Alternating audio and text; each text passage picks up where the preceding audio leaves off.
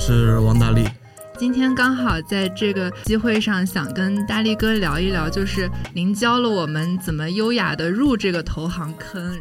我我们现在就在想，但是我们怎么样可以优雅的出坑呢？这样一件事儿，大力哥教了大家之后，他自己先跳出来了。对，所以这个其实也有好多人。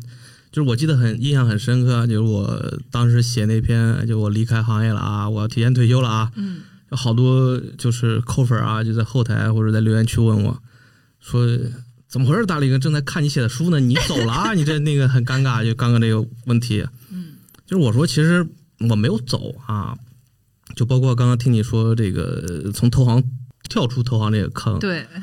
哎呀，我觉得就哪怕从我现在看来，我虽然已经不在投行工作了，但我觉得投行也不能算是坑，或者说我也不能算是跳出这些坑。嗯啊，我可能因为现在我追求的东西跟投行工作所带给的东西已经完全不同了。嗯，所以我不得不离开这个地方了。啊，但你说就像就像咱们人长大了之后是吧？离开家去大城市读大学了之后啊，那种离开家，你说你能 跳出家里边那个坑吗？对吧？我觉得这个可能，在我个人的观点来，我觉得跳出坑这个说法可能不太合适。嗯啊，所以要用我自己的感受来说，我觉得目前来看，就我的职业，就投行职业，包括咱们所从事的这个金融行业，我都一直觉得是一个挺适合年轻人加入的行业。对啊，至于说未来啊，像我这个年纪之后啊，或者说更年轻的、更优秀的，呃，未来想离开了，或者无论什么原因啊。但我觉得，就是用“出坑”这个词儿来表达的，可能大部分是他自己的原因啊，就是可能个人的原因啊，可能是在行业里边是吧？这个遇到其他的情况啊，但未必有一个共性的，说我们这个职业到了哪个时刻啊，工作七八年之后都得走了。嗯，我觉得这个时刻可能不一定有一个确定的啊，是甚至有没有，我都觉得。在我看来，目前应该是没有的。当然，我不知道你们年轻人怎么想啊。嗯啊，是的，谢谢大力哥的这个这个解释。其实确实，我们出坑只是说的一个词儿，就就只是说说而已。因为就大家进应届的时候，或者是说可能工作几年之后能进投行，都是一件就让我们自己觉得啊还有点小骄傲的事情。我们小红书上也有很多人就是用这个投行人设来打造自己的一个特别努力啊，或者特别智慧或者怎么样的一个精英人设。这个投行这个职业确实，我觉得对人的这个锻炼，就它就像一个军训一样，就是它对人职业习惯的培养，还有包括你呃怎么样去跟去跟书本打交道，去跟人打交道啊，就对文本工作和对与人交往工作这些各种方面都有很强的要求，包括你怎么样去促成一件事情。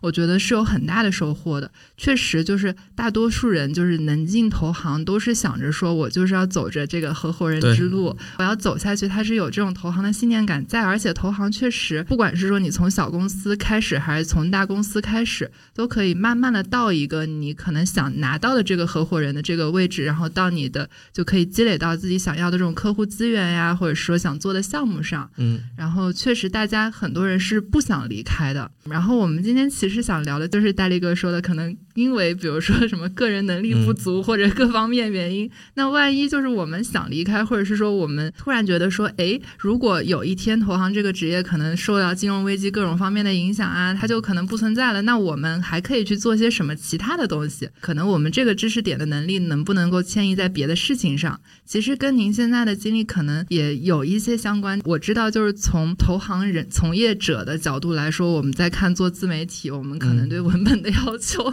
可能说对怎么样去跟比如说投放方打交道啊，就是去写那个投放的这个 proposal，跟我们原来写那个投行的 pitch 这种，就有时候会相关。我经常跟跟阿瓜说说，哎，我们今天要聊一个广告，你这个 pitch 材料你该怎么做？我们这个承揽方要怎么把这个活揽下来？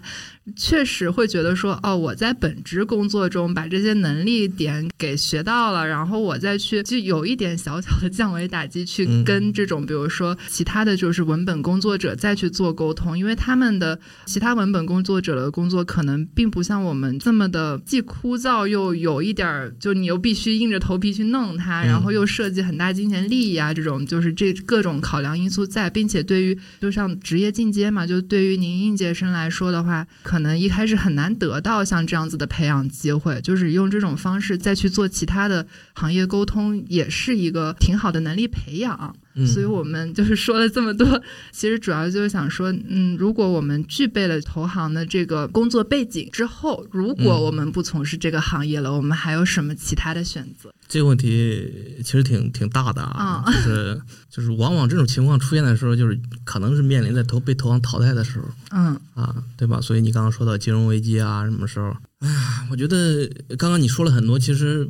我好像经历的还没没你们多呢，这就你们比我优秀的地方。你看，你们刚刚跟什么广告方啊去写那种，我从来没有写过这些东西啊，没有，我没有遇到，就是还我不不，觉得大力哥很多事情做决定的时候搞钱的动力不足。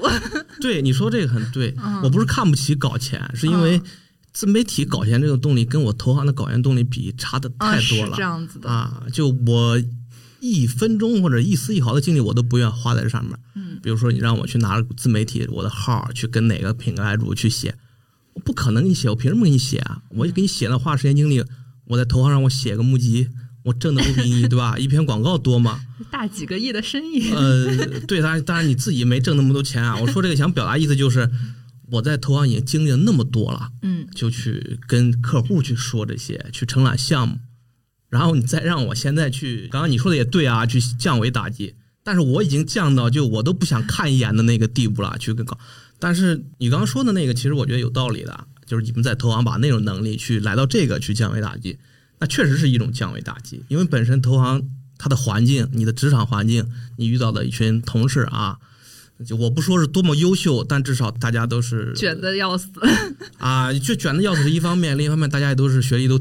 挺相像的，对吧？都是不错的学校啊，来到这个职业里边，虽然都是被忽悠啊，有一部分是被忽悠来来进来卷的，但是至少大家在工作前几年，在你们这个时刻年轻的时候，大家都是都挺努力的，在工作上啊，哪怕是领导今天安排让你写个建议书，其实没什么技术含量啊，就是改改错别字，看看有没有什么格式上的错误，但那也是一种锻炼呀，因为锻炼多了，你才会熟悉嘛，你才会对吧？就现在你们看文案的时候，你才会一眼就看出来错在哪儿。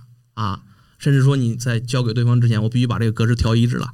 那这个东西其实是很多行业他没有遇到的。嗯，是的。举个比较极端例子，比如说你们毕业是吧，就在七幺幺便利店卖这个卖盒饭，对吧？你也没经历过去看什么格式啊什么，顶多是在贴广告，对吧？那甚至广告也不是你写的，是总部给你写好之后让你打印，让你贴一下就行了。所以你没有经历过，你自然这个意识它就培养不起来。它不是说多么高深的能力。它就是一个意识上的问题，你的环境就让你产生了这很多意识。另外呢，就是我们在同行工中遇到的很多同业也好，客户也好，本身可能交流起来就是也不能说是聊得很深的一些内容，至少说这个交流的环境，你工作会遇到的应酬也好，交际也好啊，同业之间、朋友之间，那你们聊的很多东西跟资本市场还是比较相关的，跟。一线城市，大家交流的问题还是比较相关的。就这个话题的这种大的这个范围，包括这个环境，其实也适合我们在就是你们现在做自媒体啊，就是跟一块儿去聊，因为大家都会看到是吧？最近对拿啊对吹牛这个词儿也挺贴切的，也不能说是吹牛嘛，就是就跟北京出租车司机一样是吧？谁来了？对，唠唠国家大事，唠唠最近什么经济发生的事儿。你说最近那个是美国那银行硅谷银行出事了是吧？做金融都在关注。你关注你和出租车司机关注的东西，你点其实本质上没什么差别。你不比人家北京出租车司机懂多少，但是这个关注这个事儿，它也很重要。还是刚刚那个例子，你如果是七幺幺便利店的，你你有你有这个关注的，与你无关。对啊，你没有这个时间，你也没这个意识，你可能每天关注就是今天包子比昨天涨价两毛啊，你怎么今天是吧能卖出去或者怎么着？就那些事儿，我觉得这两个它可能给了我们一些，就是对同行从业者那些就是。略微比其他行业稍微好一点的这个更适应吧。嗯，我也有一个例子，就是很多也没多久，反正是我那时候还没离开行业呢。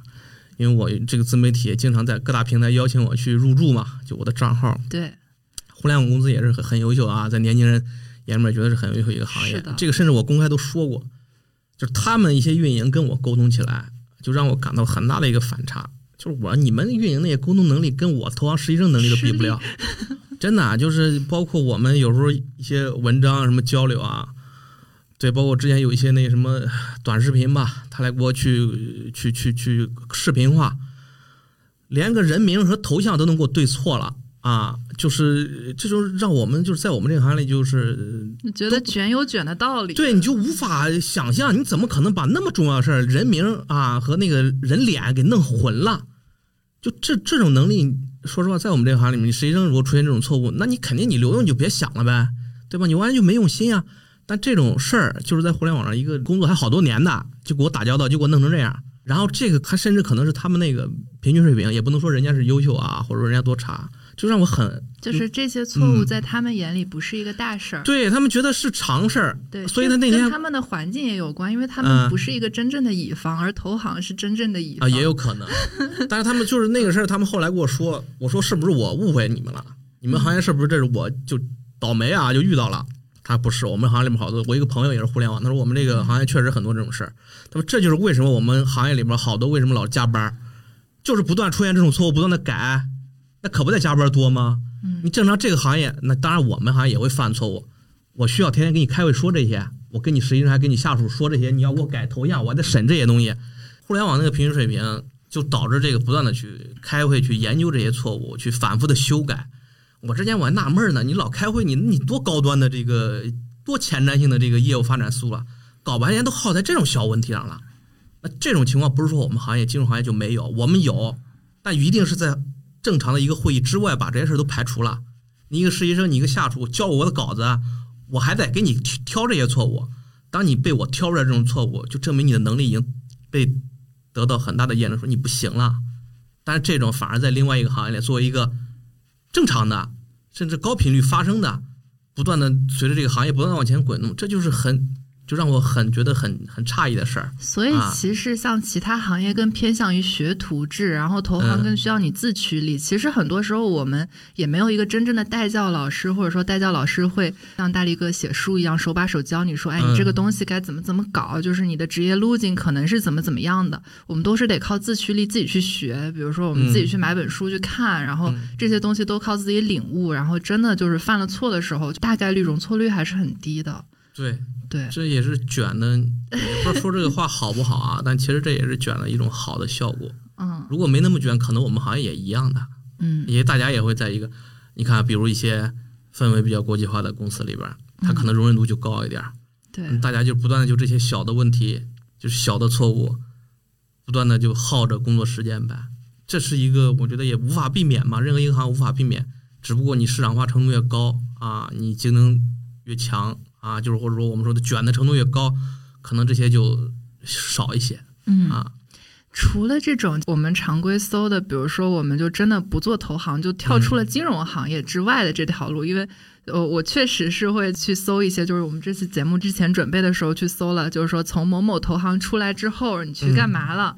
然后一般就是百度里完全没有答案，唯一搜到的一条说，我从某某投行辞职去了小红书，就是开始做自媒体创业。就一般就是跟大力哥这种选择很像，因为确实你这些技能用来去做一个品牌的这种宣发呀，或者是说做它的初创，我理解不管是股权还是债权这两种都有很大的帮助，可能特别是。股权吧，你对行业还有一些理解，你说不定对上上下游的供应链还有一些认知。当然，这是一种美好的幻想，对。然后可能你做的东西会比其他的创业者可能看起来更好看一些。对我觉得可能会有帮助。除了这种之外，我感觉这你刚刚这个这个，咱们先稍等再聊。你这个我其实跟你的意见不是一致的，真的。我刚刚是在夸你们俩，我是觉得你们俩能力是是匹配的。但如果说今天咱们这个播客就是公开放着，更多人听到啊，就是说到做股也好，做债也好，他们来自媒体，我其实不建议他们来。嗯，就是这个能力，就是刚刚你们说的那些东西，我刚只说的是一些通用的啊，比如刚刚说的那个交流啊，或者写东西啊，那能力其实就是可能在自媒体眼里面觉得很不错啊，好像是这个降维来的，但这个东西在我们行业里边是最普通不过的了。嗯。对吧？这是基础工作能力，你连个 PPT 都写不好，你还在这个行业里边，你能待得住吗？对吧？这在我们这个行里边是最普通的能力了。如果妄想我们一些同行、年轻的同行拿着这个东西来自媒体，觉得自己啊能活得下来，或者活得很好，活得下来可能有很大几率，但是活得很好，就凭就我现在这个，就我已经深刻的感受到，不可能在这个领域里边活得很好。啊，两个情况啊，一这个领域本身你活得很好也没那么好。哈、就是跟我们这个行业，就是你在这个金融行业里边，你如果干时间长了啊，你位置干得不错了，就还是刚刚说那个话题，你会发现也就那么回事儿啊。你这个自媒体领域，这是一方面，另一方面呢，就是自媒体领域也没有我们想象那么简单。啊，没有那么啊光鲜，的，就是也不能说光鲜吧，我是说东西很多这个领域里边，他做这行的很多还是媒体出身的。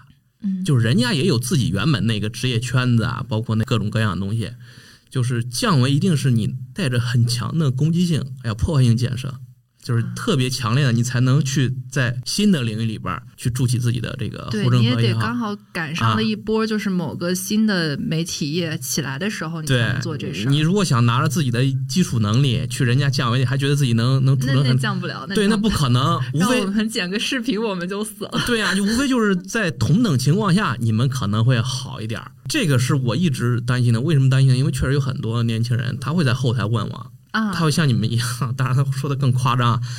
哎，他说力哥，我也想你写公众号写那么好，我也想学，你咋咋弄的？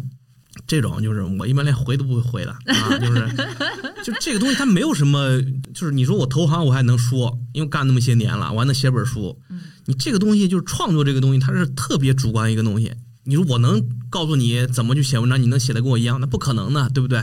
不可一样，我能聊那这这种东西，你换一个人儿，我手把手教，我把稿子写好，你也不能聊，你也不可能聊的完全一致吧？就这个主观性的东西，我觉得是特别无法就是他就。是有就有，没有就没有，对。所以我为什么夸你？我说你们俩是本身可能就自带了一种没有没有啊 主观性的能力什么的，让这也你们是投行制造的假象。是，我觉得这种东西就是它不可复制的。嗯我其实特别担心很多，特别你刚说小红，小红真特别多。对啊，什么实习生甚至工作几年之后就在小红书上啊，我很厉害，我说是吧？就投行就那种特别讨人厌。啊啊，这个啊可能是一方面。发现其实很多，比如说我们做一些媒体账号，像您当时做，肯定是希望跟自己主业有一些协同作用，要不然的话，它真没有，真没有是吧？我从是为了发泄，对我从来没有想过我的号，到现在我也没想过跟我的跟这个职业有什么协同作用。嗯而且你说这一点儿，就补充两句，我如果当时就有这个想法，我肯定做不出来。嗯，我实话实说，就当你有目的性、明确目的性的之后，你会发现你的一举一动都已经变形了。你写什么字，你不要把读者当成傻子，别的哈。你想赚钱，你想那个啥，别人看不出来，那有什么看不出来？你是人，别人也是人。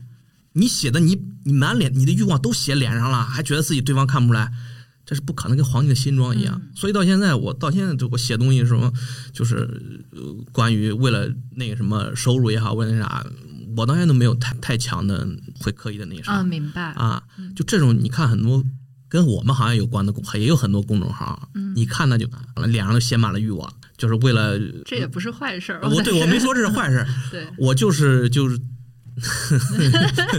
就是一笑了之。对，就是每个人的目的是不一样的，是的啊。就是这种目的，哪种目的能做得好呢？那我是通过那种方式出来，所以我觉得我那种方式是好的。嗯那也有人他是通过那种目的方式方式做出来，他可能觉得那种方式是好的嗯啊。你像他们卖方也好，买方也好，那很多其实他写东西就是为了打造自己的 IP 嘛，就是他们本身这个职业就是打造 IP，呃特别是卖方，对吧？就整天那不跟自媒体一样吗？嗯整天在网上发言发自己的研报，那不跟发自己的文章一样吗？骨子里其实是一样的啊。但是这样说来，他们的生活方式会不会就是比投行就更可持续一点？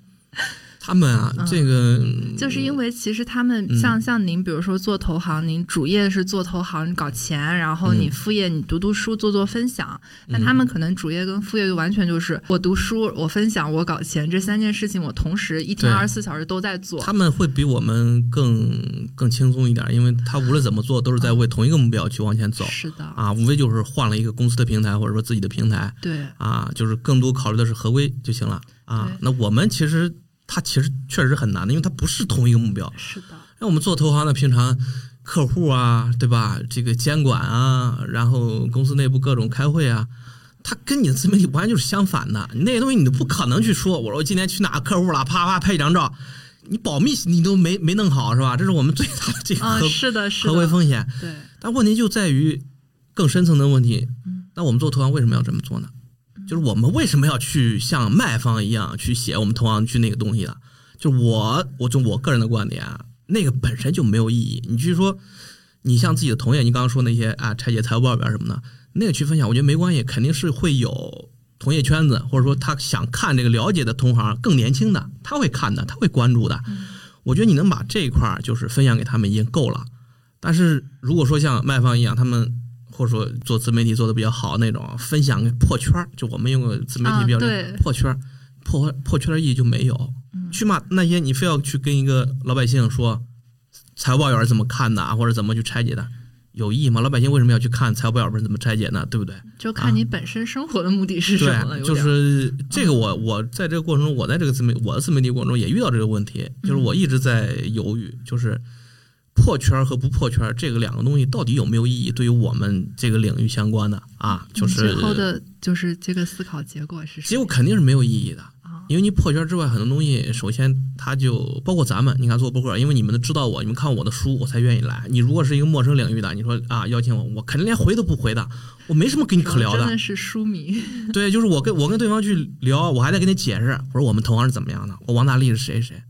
我凭什么？我哪有花时间和精力去？投行领域无人不知王大力。当当年您当年您那个就是写出那个我要离开这个行业的时候，我就是直接我们三人的群里就炸了，就把那公众号一转，说大力哥全走了。对，就是这个，就是我更愿意，就我们其实是一个圈子的，对吧？都在这个职业里边，我不用再费把本来一句话就能说清的事儿，我恨不得必须得写一万字，我才让你了解清楚。这个是让我付出了极大的时间和精力。但是问题在于，我告诉你不知道，本来你不知道我的，我有意义吗？你再知道我之后有什么用吗？你又不在我这个领域，对吧？你未来又不想来这个行业，但凡你自己真的想来，我都不用告诉你，你自然就会知道我是谁了，对吧？这个其实和破圈就是，我现在感受很深的，就是破圈之外很多东西，它本身对于你一个自媒体来说是没有价值的。嗯。另外，这个东西对于他本人来说，就是你这个自媒体对于他本人来说也是没有价值的。嗯。两个没有价值。为了这个没有价值的事去做，无非就是流量好看一点呗，嗯，对吧？听众啊，或者阅读量好看，那个东西其实就是对，看你要什么。对，就是其实就是欲望满足的一种了。对啊，它真的有什么意义吗？你像我，我也经历过这个过程啊。我的这个号博客也好，就是文章也好，也从小透明啊，零星的几个阅读量、几十个阅读量、几千个阅读量、几万个，这过程我是经历过的。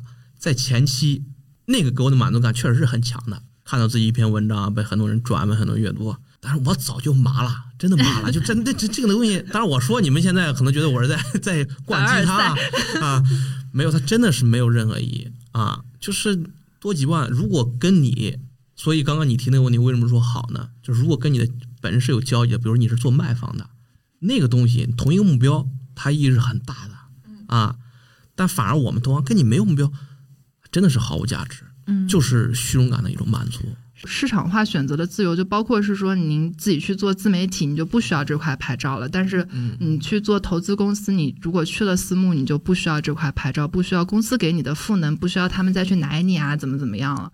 但是做投行的话，这件事情看似是永远无法实现的。那肯定的，确实无法实现的。如果能实现，我就不不出来了，我就还在投行 行业里确实无法实现的，就是，但是说到底，投行其实更多有一点像平台在做事，对个人的努力啊或者各方面。但是你说这个自由，我其实觉得投行那个它也没有那么不自由，对对对，它也没有那么 差。就是当然你们现在这个这这就是工作年限啊，还觉得就是不自由地方特别多的啊，挺多的。大家都是在，但是再过个几年之后啊，就是发现这个牌照很好。对，就是也不是说发现牌照，你会发现你们还是挺自由的。比如说我在离开这个行业之前，我其实挺自由了，就在这个职业里边，我不需要像像年轻的时候要熬夜写材料。唯一熬夜的原因就是我可能在写我的公众号文章啊，就是呃，你说去承揽很多项目也没有那么，其实也没有那，我已经没有什么特别硬的 KPI，无非就是我今天想多挣点还是想少挣点。说这个当然有点有点好像又在吹牛吹牛啊，随心所欲不逾矩是另外一种。这肯定是这肯定是有，就是到那个职级或者到那个工作年，你肯定会遇到这种状态的。你说你现在想象，就在你们两位想象，你觉得也其实也不错，是吧？包括我其实现在回想，确实也不错，确实挺好的 啊。扣本该多开心，大力哥熬夜都是为了扣粉。对，真的是就是我不需要玩，还谁哪个领导给我写材料？开玩笑，我电话我都不会接你的。就是我喝多了睡觉，我手机就是静音，谁也找不到我啊。你找我谁董事长总裁打电话，我第二天睡醒了我再给你回，是到有那个状态的，但是我不是不尊重他，这不就正常的一个工作关系吗？你还怎么着？我都睡了，你还怎么着？还还领导你还晚上把我叫起来，我用着陪你吗？就你们会有那个时刻的，就这点其实已经是很自由了。那个市场化自由其实也已经满足了，因为你的收入多少完全就是你自己的努力啊，对吧？我愿愿意今年愿意多干点儿，多出来多跑点儿，我就跑。我今年我就不愿意挣钱，我就是拿基本工资，我也可以不跑的。这其实就是市场化自由。但是我那时刻也是为了自由，就出来之后啊，现在不能叫干自媒体啊。我甚至觉得，我真的我对任何新朋友也好，老朋友我说我现在就是无业游民啊，我就是不工作。就是这种，真的是那种自由是什么自由呢？这种自由完全就是，你看，我给你们解释啊，我之前不是那个市场化已经很自由了，但是你在那个位置上还是有一些你必须得去的，就是你哪怕不是为了挣钱维护以前的客户关系，你还是必须得应酬的啊。公司开大会、年会都去了，领导都去了，你可一两次你可以说家里边有事儿，我身体不舒服去，但是你这种东西你没办法说。随心所欲，我天天就不去啊？那你是什么 什么员工？我们也不抵触，对吧？啊，就是偶尔一两次还是可以接，但是我在那个时刻，其实这个东西对我来说就已经是负担了啊啊！我其实一次我都不想去了，就可能自由惯了，你的欲望会越来越深，你想想真正不自由，越来越抛弃。而且还有，你那个时候在工作状态上，你做一个有工作的人，你还是想挣钱的。你挣钱是一方面，另一方面，你的能力，你我有工作，我工作上如果不挣钱，好像。就是我作为个人来说，我觉得是不是自己能力不行了？你就是需要不停的去验证自己啊。所以我其实，在离开之前，我还是也挺累的。当然，那个累可能在你眼里面觉得也没那么累啊，就是就是反正就出差呗。你做投行都这样呗，周一出去，周五回来，周周如此。但是那个时候也习惯了。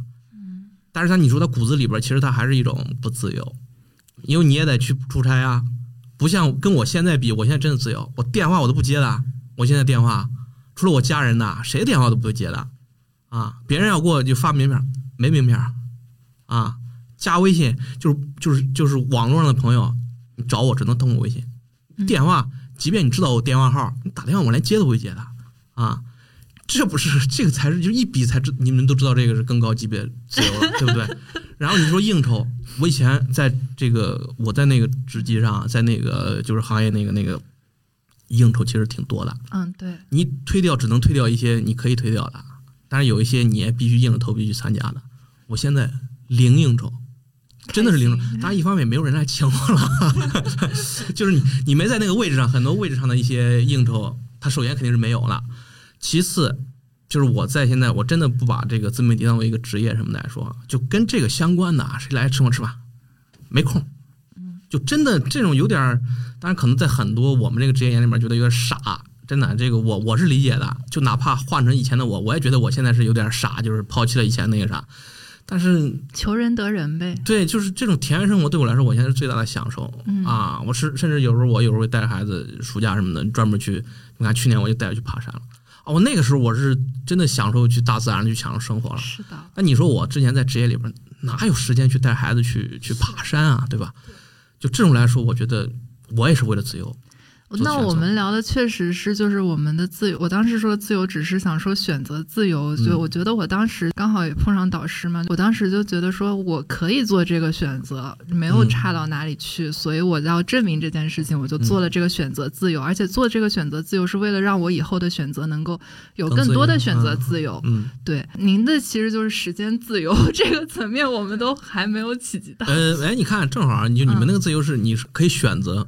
我是可以不选，对不对？我的自由是可以不选 啊，就是这个其实是一个渐进的过程，嗯啊，这个可能跟等我十年以后再回听这一期，我能悟到，可能跟每个人的性格有关，因为大部分人其实不，我其实是少数人，特别是我们这个行业，我们这个职业做金融的、做投行的，很少有像我这样的。这个我觉得有一方面天生的那个，包括我写这些东西，我散展示出来我那个就是文字背后一些性格也好，大家对我的这个感官也好，肯定都能看出来的，嗯。就从文字里边就看着，我根本就不 care 一些物质方面一些那什么样东西的，这就是真的是性格，这是不可模仿。我也不建议你们就非要就我的就一定好，不一定是好的。但是我到现在你看我也没有工作一年多了啊，说出来是一个很伤感的一个那个啥。但是我现在我觉得我一点都不后悔，嗯，而且我比以前更快乐。你包括我们聊播客，你以前我以前我哪有时间和当时我也不就是我那个状态，我肯定也不愿意，因为我觉得我花时间聊播客就是在浪费我的时间，就是在浪费我的金钱，因为我的时间就是用金钱来是吧来定价的。但是现在对我来说，如果说你是一个投行从业者，你来请我吃饭，跟我聊业务上的事儿，我觉得你是在浪费我的时间。我现在时间就是生命，我已经不用金钱那啥了。我现在更愿意就是我们去聊天，去谈一些可能你刚刚说喝多了才会聊的一些。我现在不觉得这是喝多，我以前也觉得是喝多。喝不到凌晨两点聊不了人生自由。对，就这种其实我觉得，哎，我特别高兴，而且我不止跟你们俩聊。你像我之前，你看我跟三爷、跟五哥我们去聊，包括很多从行业里出来的，哎，我们去聊那些东西。我之前在博客里说过，我现在觉得才是人生应该去这种对这种精神去碰撞的东西。你之前那些东西。当然，那个时候觉得很有价值啊，去聊钱，对吧？你看深圳人民去聊钱，但现在想起来都真的是，就是你在是在用生命去聊钱。那您觉得是分阶段的吗？分阶段的，就是说会不会觉得，因为我之前比如说只搞钱这件事做了太多，所以我现在就报复性不搞钱？也不是因为做太多，是因为我挣上钱了。放在开头，因为因为是这个东西，我是觉得就跟那个马斯洛的那个金字塔是一样的啊。我现在说那么硬，对吧？我底气那么强，是因为我都感受过啊。你聊那些东西，我都实现了，对吧？我如果没有实现，我聊这些，我相信有很多人听到说你装什么呀，对吧？你没挣到钱，你跟我们装什么？你现在觉得自由，但是现在谁敢在我面前说这话？比如说很多是吧？有些在网上跟我对骂的是吧？我说你别牛逼。你牛逼着，你先干个 MD 给我试试，你再给我唠说咱俩谁说的投行对对吧？就这个东西，我觉得是去聊这些的，其实也是对，也是对的。是的，因为我没有体验过，我有什么资格去说这两个谁谁对谁错呢？嗯。但是当我两个都体验过了，而你们啊，我不是指你们啊，我是说另一方啊，就是而另一方只体验过钱的，你有什么资格说这两个谁更好啊？你都没体验过自由啊，对吧？这是天然的。你逻辑上你就没我硬啊，对吧？天然的你就站在是吧？你这个这个选择能力上没有我这个更丰满的这个那个啥，所以我觉得他一定是马斯洛那个逐步的去那个啥了。至于说我对不对，这个我觉得我也反正每个人都对比较主观的事儿啊。所以今天这个局我就特别想传，因为我们这有个现役投行，然后我是现役投行寡妇，这个人是现役投行的太太。对，所以就是啊，我就觉得啊，恰好就是到了这么一个时间点，哎，大力哥居然突然做播客，我想说，哎，这个可以勾搭一下。我第一次听大力哥是在大概三年前吧，然后也是两个投行朋友聊天，他说。哎，那你可以去了解行业，可以关注王大力这个公众号，他经常会发一些行业内东西，而且很真的很 inside。然后我们当时就关注，然后我没想到，就三年后我可能能有机会坐在这里和大力哥面对面聊天，梦想成真的是。对，然后大力哥不是退休了嘛，然后追求自由。然后最近我虽然也在工作，但也挺追求自由。所以我刚刚是从乌镇开车回来，就是又想玩，然后又想做很多事情，就一百二十迈开回来，但我心情是一百八十迈，就很开心。嗯，然后其实今天就是也带了很多问题想要请教大力哥嘛，因为包括现役投行，他们可能在身体上、心理上，然后还有各种职业的这个瓶颈上都遇到了问题，然后想要请教一下过来人。所以我当时第一个我想的问题是想问大力哥，就是理想退休后的生活是怎么样的？但其实你已经给了我很多答案，因为你已经得到了就很大一个程度上你想要的那种自由。因为包括大力哥那个做的播客上一期嘛，跟那个三爷还有五哥聊天，上一期其实是谈那个新薪酬的问题。然后其实现在金融不是也在降薪嘛？嗯。然后我其实身边就金融的朋友很多，他们之中有一个那个呃想法吧，他的点就是说。你们就觉得金融应该降薪的人，就活该你们一辈子都挣不到钱。但我其实很讨厌这种傲慢的，因为我们之前就在《精英的傲慢》里面就聊这本书嘛，就讲到，就很多人他其实你走到这个位置是有平台给你的加成，可能还有你原先一路走过来，就是你有运气。然后由家庭给你的加成，然后很多外部原因在促使你今天走到了这个位置。然后越是可能在那个高位上的人，你越应该懂得谦卑，就是你要去看底层人有多么的不容易和其他人多么不容易。我其实很喜欢这种，就是在你投行整个精英的光环之外，然后你会去想一些人真的去该想的问题。所以我当时是带着这个问题来的。然后当时，但是大力哥已经介绍很多，我们就不展开聊了。然后我其实是想讲，因为我今天还带了那个李老师来嘛，他虽然坐在旁边旁听，他就是现役的投行人员。他有一天，他最近的整个工作状态其实是我觉得挺糟糕的，因为他有个项目要赶，然后就非常非常忙，每天就到十一点半下班是早的，然后有时候会到两三点钟这样子，而且一周工作六天，我就都觉得他应该找个九九六的工作休息一下。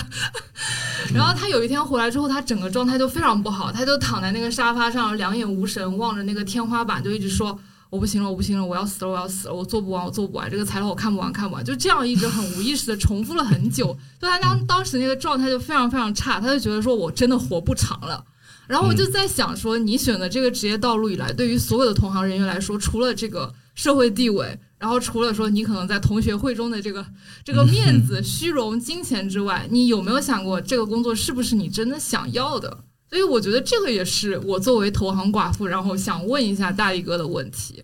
想要的，我觉得其实是不是想要的，要看看那个当时想这个问题得有一个。我觉得就是你得有资格去想这个问题，就是不是想要的。首先，你这个东西得做好之后，你才能想是不是自己想要的，对吧？你要没做好，你想不想？你做不了啊，那是对不对？那不是你想不想要，那是你没做好啊。你说想不想要？就相当于很多更年轻的一些人，一些实习生说说力哥，我想这个去那个能不能行？那个去。我说你拿到实习 offer 了吗？你就给我咔咔的就开始做选择了，对吧？你至少手里边拿着 offer，你再来说我哪个更好，我才能给出一个明确答案。否则你是在哪在在这你当我这 AI 呢，对吧？在这给我不停的问问题的，就这个问题，我觉得其实跟你的问题本质上是一样的。就是你说想是不是想要呢？首先，你如果这个职业就投行这个职业，咱说啊，就是如果说你没有做好的时候，他能给你的东西你都没有体会到呢。我这个其实很现实的问题。之前我们其实就是在开播之前也聊这个事儿了，而且我本人也是一样，就是我在。在那个时刻来临之前，我也会像刚刚你说的，就是那样情况，也没挣上啥钱，天天也在加班，整天领导安排着写这个写那个的，还出差。我那时候跟你们嫂子还谈着恋爱呢，你们嫂子给我生气啊，说别人谈恋爱是吧？周末出去玩了，你这成天爬项目那啥的啊，就只好像整天没有出去玩过。啊，那时候我也会想过类似的问题，这玩意儿也没有表面说那么是吧？这个我记得很清楚，我们那时候工资啊。到时候四五千块钱吧，啊，那时候在上海也是在上海租房，你租房两三千，这好家伙，你再吃吃，你捞什么了？那也没什么年终奖啊。我那时候我记得很很早之前四五年前嘛，跟孩子们讲校招时我也说过，我说那时候我在上海实习时候，天天吃葱油拌面，最便宜的呀，想加点硬菜，来笼小笼包，那就是硬荤菜了，因为包子里边有有肉馅嘛，对吧？你说你现在说苦不苦？我现在想起来，我都觉得自己以前怎么那么苦呢？他真的很苦啊！谁愿意天天吃葱油拌面啊？那玩意儿啥也没有，连个菜都没有，对不对？但是就是那时候，我就是那时候，你现在在上海有房了，那时候也是租房的。甚至我那时候，我跟你们嫂子谈恋爱啊，那时候我们俩都没敢想过未来在上海就是买房的事儿，跟很多现在年轻人一样的，我觉得啊，上海房还那么贵，工资就那点儿，奖金就那么少，怎么可能去买房呢？但是我为什么到现在都跟很多年轻人来说，就愿意来投行的了？我说你一定有机会，就是越真愿意来，还是来体验体验、感受感受、努力努力。因为这个职业最好的就在职业的中后期，它是有机跟其他行业比，它是有机会能够去满足人的就比较基本的一些欲望，都是可以物质上的欲望都是可以满足的，吃啊、喝啊，对吧？穿啊、住啊、住的可能要往后延迟一点。但还是有机会的。嗯，你如果想想你其他职业啊，咱不用极端的什么七号幺别人店服务员来举例的，你就随便想嘛，你随便选其他职业。你互联网，你互联网还裁员的风险呢，多大呀，对不对？咔，你一个部门就给你干掉了，你找什么工作去？大厂就那么几个，对不对？至少我们这个职业没有吧？也有可能说你今年年终奖没发的风险，但是有可能说这个部门咔我给你裁了，你找工作去吧，这个风险是还是少的吧？对吧？而且我们同样是周期性行业，它周期性有好的地方，一定是有那个啥的。也许很多年轻人，包括我那时候也是入行的时候，在一个对吧波底，你波底你挣什么钱？你领导也没都没挣上钱，对吧？他肯定是要共同去度过的，不是说领导说好，今年一百万我全搂给自己了，我年年搂给自己，年年给你七八千块钱，没有，有是有，但是很少啊啊！大部分还是说今年年景好，项目发的多。兄弟们多挣点啊！今年实在不好，兄弟们苦一苦，大家坚持一两年熬，要把项目那个啥。我们这个职业大部分都是这样度过来的，伴随着一个一个的波峰，一个一个的波谷。所以很多现在有很多问题说，就是跟这个问题刚开始其实是一样的，说市场那么好，我是不是要走啊？好多人也是问这个，但其实本质上不是一样的嘛？如果那么的累，是不是这不是我想要的？当那些东西来到的那一刻，你的收入、你的地位，你在那个环节上，你在搞，在反思自己，这是不是我想要的？我还佩服你是个汉子，对不对？没来到之前，你应该想的是，我怎么能把那些拿到手，对吧？我怎么能通过我的努力去把那些拿过来，或者我怎么能够尽快的到达那个层次？而且反过来说，即便咱们之前说那些啊，都都都都是假的，或者没意义的也好，就说一个很现实的逻辑问题：你在拿到手的那一时刻，你更好跳，还是你现在更好跳啊？我觉得是这样子的，嗯，就是其实那个您说的投行给您带来的所有东西，是金融行业可能都可以带来吗？我觉得。差不多，也不是我们说的投行是一个工种还是一个公司？就是我觉得是一个职业吧，就是金融行里面还有很多细分职业，比如卖方，对吧？对对。比如买方，比如投行。我觉得就是除了投行 MD 之外，可能就是您，我就您刚才的那个问题，就是如果是我，可能也想的没那么全面。但是我如果想的就是回答你，到那时候还真不一定来得及了。就是如果我从职业初期的时候，其实我现在每天的心情就是很羡慕应届生。当然，应届生你也啥都不知道，你刚毕业，你也你就靠看命，你分到哪个行业呗。嗯，那就是说，但是如果我带着现在的就想法回到应届生的时候，我会觉得那时候是最好选择的，就是你可以对，你可以从开始。但是问题在于，你那个时候就没那么多选择，你凭什么觉得你现在回去，你手里边还又又像现在那么多选择呢？对吧？你阶段和你的经验和你的都是不一样的。是的。如果你那样，我那样，就像你一样回想，那我也觉得我那时候毕业时候，对吧？我是毕业时候有我现在这个实力和这个资源，哇，那对吧？你就先去雄安买房，对吧？就那是不可能的，就是。你的经验和那个啥，就是你现在再回去，你还是你当初那个懵懵懂懂的状态。是的，啊，金融行里边每个领域到最终殊归同途。啊，就是你在投行做 MD 和你在研究所做所长或者做首席，你们天天生活状态可能都是一样的。啊，就维护内公司内部关系、维护客户、应酬没有区别，不用觉得啊，我投行是做募集说明书出身的。是写招股说明书出身的，研究所是写研报出身的。当我们最终都成为公司中层领导的时候，我俩就不同一样了，一个更专业，一个更更硬，一样的。你会发现，啊，这件事我是第一次知道。就你们肯定不知道，因为你没有经历过，你没到那个啥呢。所以说，你说年轻的时候我去选，重要吗？但是那话说回来，那如果我。就是年轻的时候，我一直就比如说做一个强度很低很多很多的行业，那我走到那时候，那我还享受比如说跟投行卷上来的人是一样的生活方式，那我岂不是很爽？但是你的机会更少呀啊，因为我们是一个市场化的职业，我们这种就是你凭个人能力，比如举个例子来说，你做投行手里边客户资源多，这家公司没有机会，你可以去另外一家，但你中后台那种比较轻松。你这家没机会，别人那边还有一堆人等着呢，凭啥让你啊？你说啊，我在这个质控，我干了八年，你开玩笑，哪个公司里边手里没有八干八年的质控呢，等着那个部门老总位置呢？这个就是前台位置和中台最大的就不同点在哪？但你说那个位置真到了，比如你去做质控老大和做投行的业务老大，那个位置呢，其实确实是差不多的啊。当然可能收入上有一些偏差，但是到那个位置上，你收入的偏差其实也没有太大，对，也没有太大的影响。啊，就是这个东西，我是觉得啥呢？但是也要做选择，就是你刚刚说年轻的时候去做选择，做选择是让你更活得更开心，是让你更舒服，对，是让你觉得天天下班没那么痛苦。就像之前你说的，天天说啊那个啥，你如果是做一个比较喜欢的，比如说你就像我一样，我之前写文章，我天天写一页我也不觉得痛苦啊，因为我的这个在这创作欲在那个嗨起来，对吧？啊，就是。这个可能是选择，我觉得是我们值得做选择或者需要做选择最大的好处了。嗯啊，但是说你要说想着我换一条职业，我就找到一个崭新的道路，那没有什么崭新的道路啊。是的，就在这里解决不了的问题，在别的地方是一样的。对对对，反而这就造成有时候选择可能是一种逃避吧。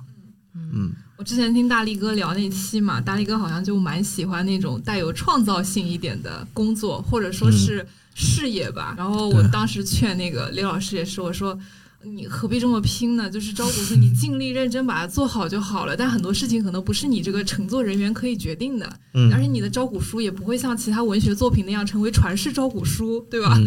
就一瞬间的事情，没有必要说把自己就搞得这么痛苦不堪。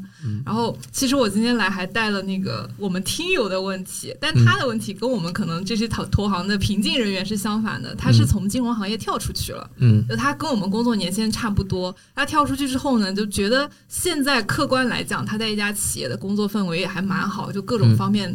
就外部条件都还可以，然后呢，他在跟他的其他同学，就都还在金融行业从业的人员聊天的时候，虽然金融的从业人员各种抱怨说他们现在年景不好啊，然后各种裁员、业绩压力大，巴拉巴拉巴拉，但是他会觉得说。哇，我突然好羡慕，然后我好焦虑，是不是我太早跳出来？我温水煮青蛙，而且他这个焦虑并不是一瞬间的焦虑，他是长时间的一种焦虑，就仅仅来源于说，可能其他他的同学和同龄人还在金融业里面卷生卷死，而他自己先跳出来了。然后他是想请教这个问题，就觉得这个问题是不是他自己的，还是他想法方面有什么？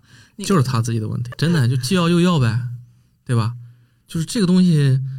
但是他那个感触啊，我觉得也是可以理解的，甚至不可避免。包括我，其其实也有，我现在也会有这种感觉，就我会有时候因为我太闲了，所以我会回想自己的过去，有时候会想，那我现在出来，就是我当时做这个选择，对吧？对不对啊？啊，比如说你看这一两年，对吧？市场确实不太好，对吧？整个那个啥，我也在幻想，那我就上次跟什么三爷聊，我还说呢，我再晚一年，对吧？我不挣的是吧？亏了多少钱？这个没拿的这个，对吧？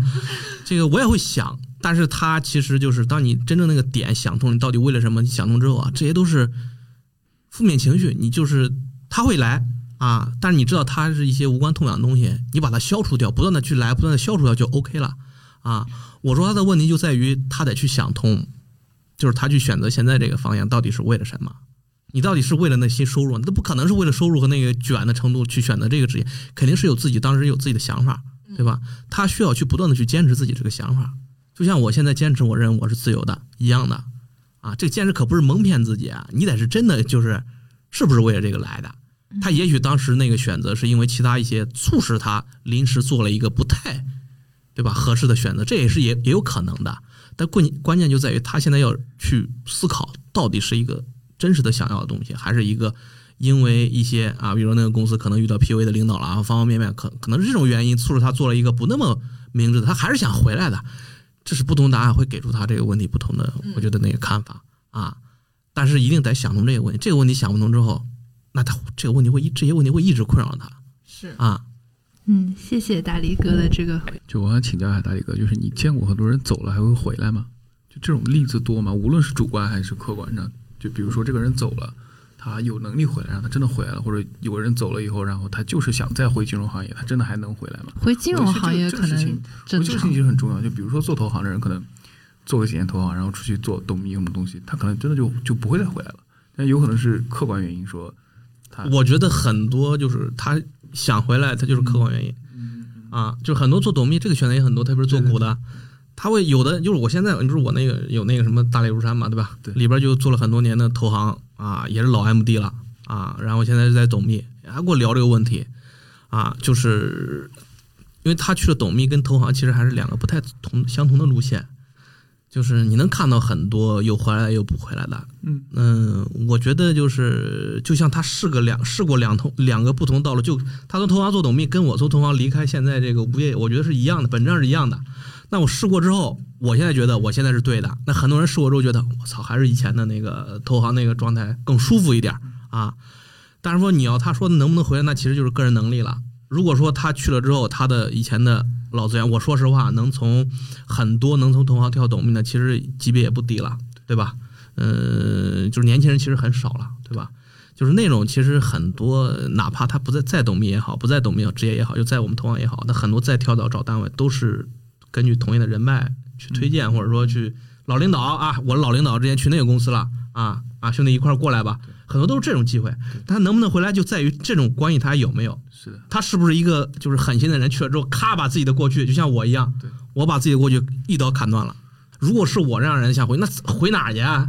对吧？你自己把人家关系给砍断了，你还舔着脸说：“大哥，你这还有位置吗？我回来，不可能了啊！”对，其实就是在做这个出去的这个选择的时候，确实要想清楚这个事情，你还有没有这个打算，说后面要不要回来，或者说这是一个提前需要考虑好的问题。对你如果提前做、提前好了，我觉得其实还是有机会，有很多机会的，因为你去董秘那个经历也很，其实也很重要呀。就是对于你继续做未来再去做投行，你的视角已经有两个共同视角，你可能更好开展任务业务啊。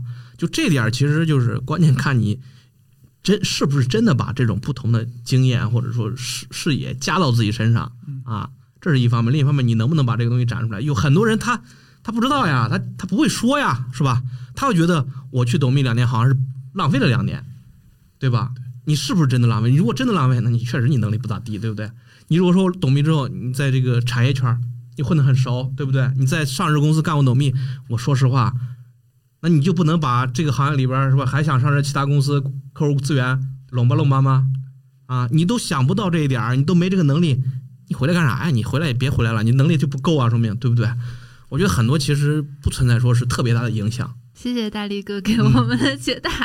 没有没有。然后还说就是可以聊一些常规的，比如说可能从投行这个职业属性转换一下前中后游啊这些，您之前在书里聊过。比如说我们如果不做乘坐了，可以去 DCM 啊，去质控、风控啊这些岗位。还有一种就比如说我们可能从比如说股权投行去买方或者这样子的，就金融行业内的就是常规职业路径的选择。嗯。就可能也刚好想跟大力哥聊一聊，就比如说因为确实。就是投投行跟投资之前也跟大家说了，就可能是两个不同的就是职业起步路径，但是到最后还是有一种可能投行转投资这样子一一个方向的。如果是对于就是想做这样选择的同业的年轻人，有有没有什么好的建议？这个觉得，我觉得这个东西得就是要想转啊，就是首先你得就是真的就是比较坚定做这个决定。为什么呢？因为他得一定要早转，对啊。嗯，像工作个五六年、六七年之后，你其实很难转的，因为你本身投资和投行它是两个不同的细分领域，不是你的工作经历完全就可以直接用的。比如你干了五年投行，你去投资就说我有五年工作经验，那可能吗？那不可能的，对不对？就是你如果不早转呢，人家也很卷的，对吧？一是人家自己也培养年轻人，另外每年校招，对吧？也都很优秀的人家，对吧？就这个机会会越来越少，嗯啊。其次呢，就是更早转的时候，还有第二个问题就是，等你真的觉得投资并不是你真的想要的时候，你还有机会再回来，因为你你这边两三年，那边两三年，其实你还是很年轻的，在这个职场里边，你如果这个七八年，那个七八年，那你是吧？你都基本上快退了，你还还想着干啥玩意儿呢？对吧？这是很现实的两个问题。所以我一直就是这种问题，年轻人问我都会说，你想好之后，我觉得有机会就去，因为很多在工作三年之内，我觉得在很多招聘机构眼里边，其实都是比较白纸的啊，就是只要有相应的机会，在面试的时候你能力方方面面都还不错的话，人家都愿意给你机会的。